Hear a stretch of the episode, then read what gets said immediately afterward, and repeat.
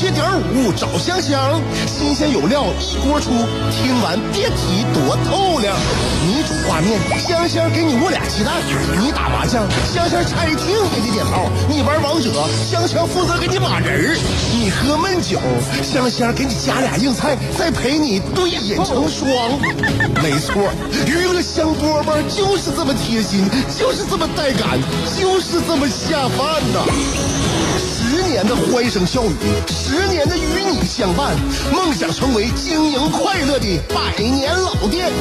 古人有诗赞之曰：“娱乐香饽饽，越听越雨左。”娱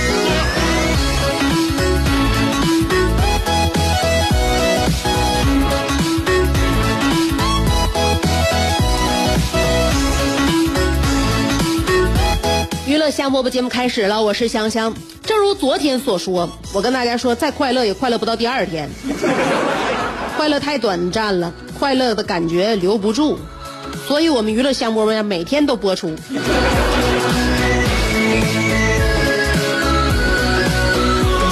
这个人类呀、这个动物，这个基因是怎么形成的？同样都是情绪和感受，为什么快乐它就是留不住呢？就是说，一个包袱你笑完了之后，你哈哈哈笑完了，你不可能一直在笑。那为什么哭就能从早上哭到晚上呢？嗯，这个消极的情绪，这个悲伤的感觉，为什么就驱不散呢？为什么快乐来了，马上就匆匆就离去了呢？为什么？啊？你说我这个节目如果要是呃创造一点快乐，能让大家持续两年的话，你说我这个工我这工作多么的不辛苦。所以只有悲伤可以持续，那么就让我们想办法让自己快乐起来吧。下午两点钟，我来主持娱乐香饽饽，欢迎大家都来听。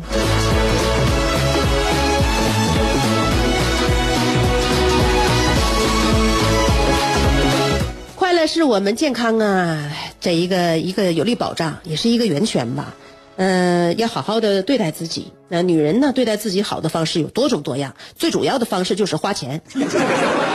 那么教大家怎么样让给自己呢？就是呃挑选眼霜。这个眼睛啊，眼睛是心灵的窗户，眼周围的这个皮肤你也保持这个年轻的话，整体看起来你就特别有活力，特别绍兴。所以很多人呢，他在意眼霜啊，眼霜。平价眼霜呢，从小我们就用是吧？大学时期那欧莱雅、科颜氏、菲露嘉。基础呢有点名气的眼霜，基础的啊，雅诗兰黛、兰蔻、娇韵诗，有点钱了，嗯，刚参加工作，嗯，SK two、资生堂、CPB 给上，更有钱了，每天日子小日子过得不错啊，用那个 PARA 海蓝之谜，已经达到那什么了，眼霜自由的级别了，那你就随便用了啊，用 La Prairie 如果以上钱都没有，不舍得花，真的是没钱的话怎么办？最好的一个方法，晚上十点之前睡觉。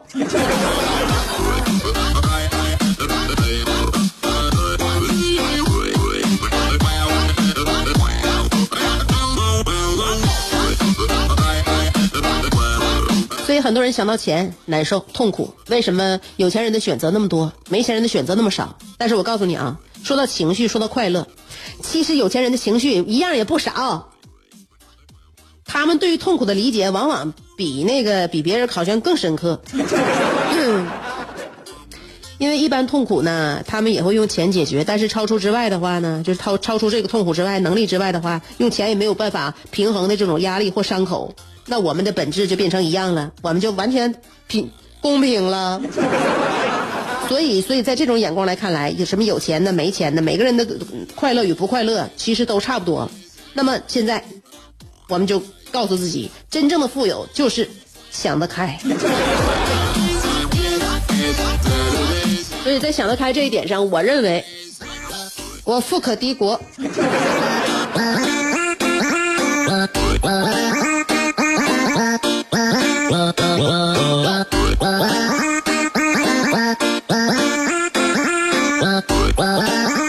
我曾经在圆桌派里边听陈小青在里边说过一句话，他说呢，呃呃呃，你要又嘴馋又不想胖，有一个很好的办法，什么办法呢？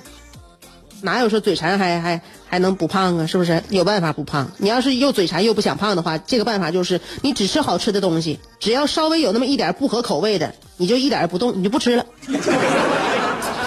嗯，我觉得这个简直特别有道理。这个侧面证明了美味并不直接跟肥胖和丑陋相关，贪吃才和肥胖相关。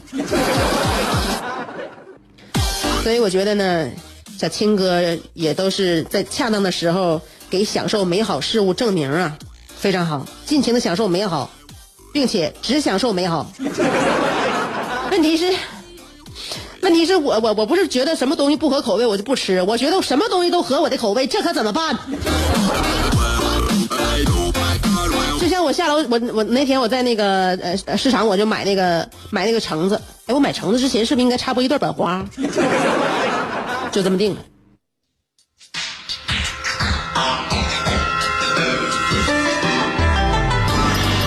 愿你山冬暖，愿你春不寒。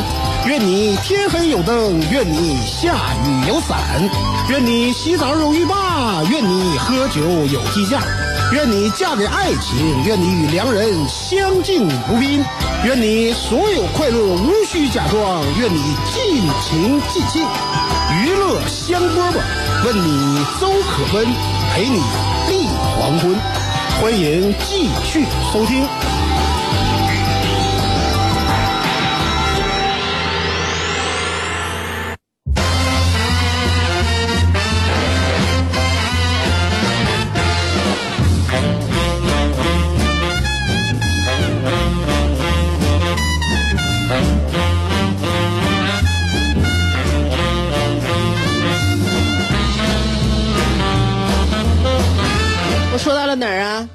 我那天我在那个市场，我买橙子，买橙子跟橙子，那市场就就那一个市场，每每每天总总去，所以大家见面都脸熟，也偶尔唠唠嗑啥的。我买橙子，因为我儿子也喜欢橙子，我也喜欢橙子，橙子吃这个味道鲜美啊，酸酸甜甜，榨汁儿呢，这个果汁还比较丰富，里边的维 C 含量还高，所以大人小孩都喜欢买吧，就多买。嗯，定期我就多买，然后咱们那边那个水果店呢，他他来了一大批那橙子，感觉上呢挺挺这个硬正啊，挺饱满的。完我就问了，我说这这批现在来的这这批橙子，呃，那什么呀，甜不甜呢？老板说可甜了，现在这季节正是橙子最甜的时候。我告诉他，我告诉老板，我说我和我儿子都喜欢酸的呀。老板说了。嗯，特别甜也不太可能。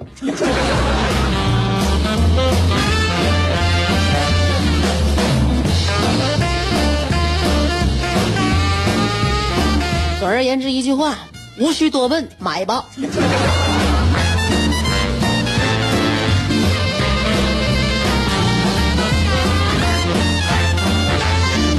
我现在想看看尔卡来信。昨天他说他曾经在跟别人合租那个三居室，呃，晚上漆黑一片的时候，当他把灯一开，扭头一看，就下回分解了。我怎么这么想知道他下回能分解出啥点玩点啥玩意儿呢？所以让我们分解分解。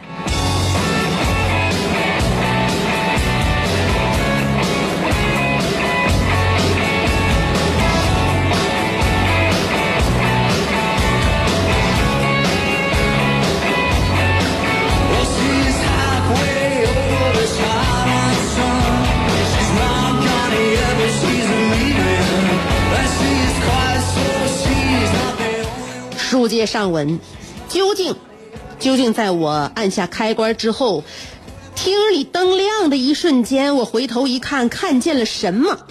说实话，这件事儿已经是九年前的事儿了。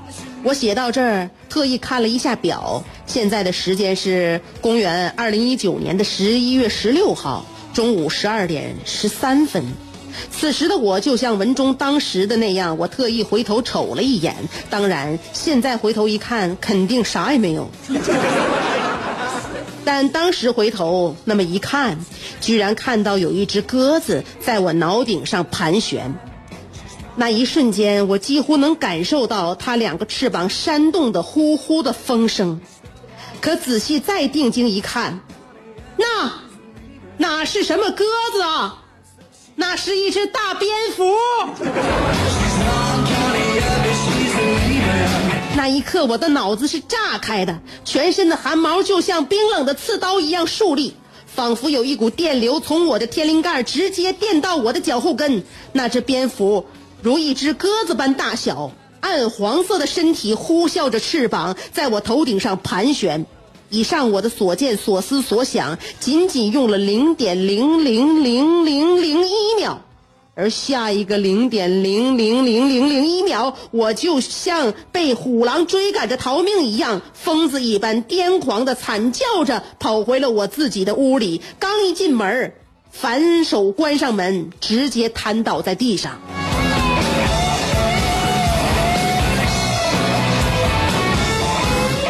我从小就怕虫子，一个钱串子就能让我立正。何况这么大一个蝙蝠，目睹它刚才盘旋时的样子，我的想象力在不自觉地渲染着那一幕。其实想想，我身上是有功夫的。上大学的时候，我业余时间学过拳击、散打也会点儿，跆拳道也能舞这两下。但这一刻，别说跆拳道了，就算是星光大道，我也无力前行。我承认，我这样一个一专多能的武术家。现在正处在一个屁滚尿流的状态。我还吃方便面，我吃个屁，吓都吓饱了。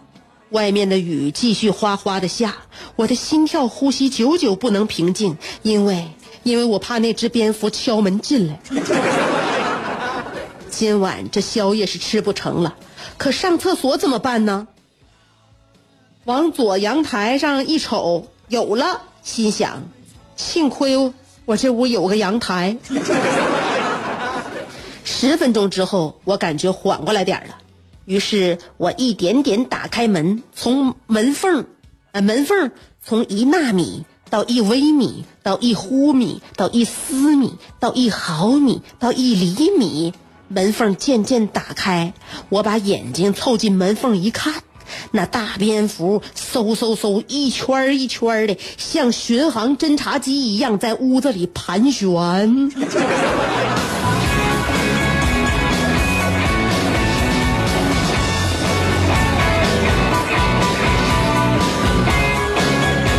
算了，一门之隔，你飞你的，我睡我的。蝙蝠侠，你一定是来我们这避雨的，你真拿我们这当山洞了？你一会儿雨停了就赶紧飞走吧，我真后悔没把客厅那个那块破碎的玻璃补上。到了第二天一大早，天亮了，朦朦胧胧的就听见咣一声，有人回来了。我赶紧起来，还是悄悄的开一个门缝，定睛观瞧，呀，是妥信回来了。我便在门缝里用很大的悄悄话喊他：“妥信，妥信。”屋里进蝙蝠了，昨晚的事儿真的就在客厅里，不知道飞没飞走。妥心则很大声音的回答我：“你没事吧？出来看看，哪有蝙蝠啊？”我一看什么也没有，就一点点的把门打开，探头探脑的四下学嘛。哎，真的没有了。于是我胆子突然大了起来，抄起鞋拔子，在屋里叮叮咣咣一顿敲。敲了半天，果然没动静。看样子他是从那块没有玻璃的窗户飞走了。哎呀，终于飞走了，一块石头终于落地了。于是我走到那个窗口，对着外面的天空高喊：“有本事跑啥呀？别走啊！飞回来住两天啊！”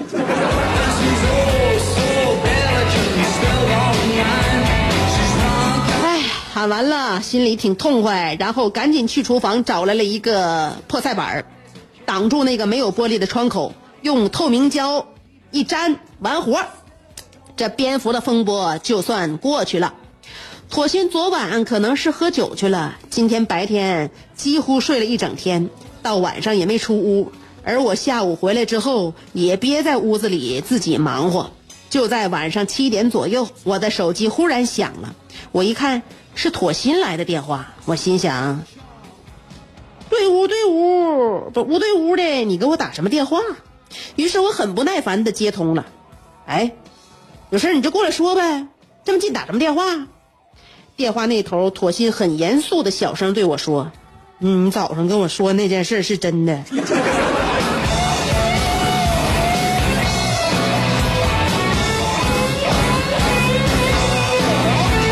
知后事如何，且听下回分解。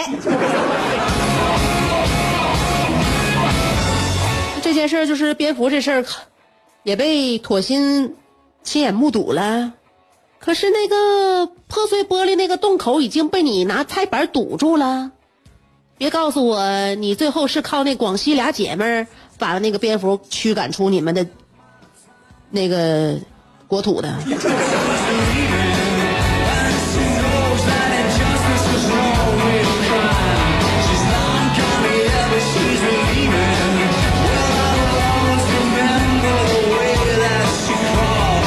不管怎么说，到底这个蝙蝠有没有跟你们和谐共生？我们下期再见。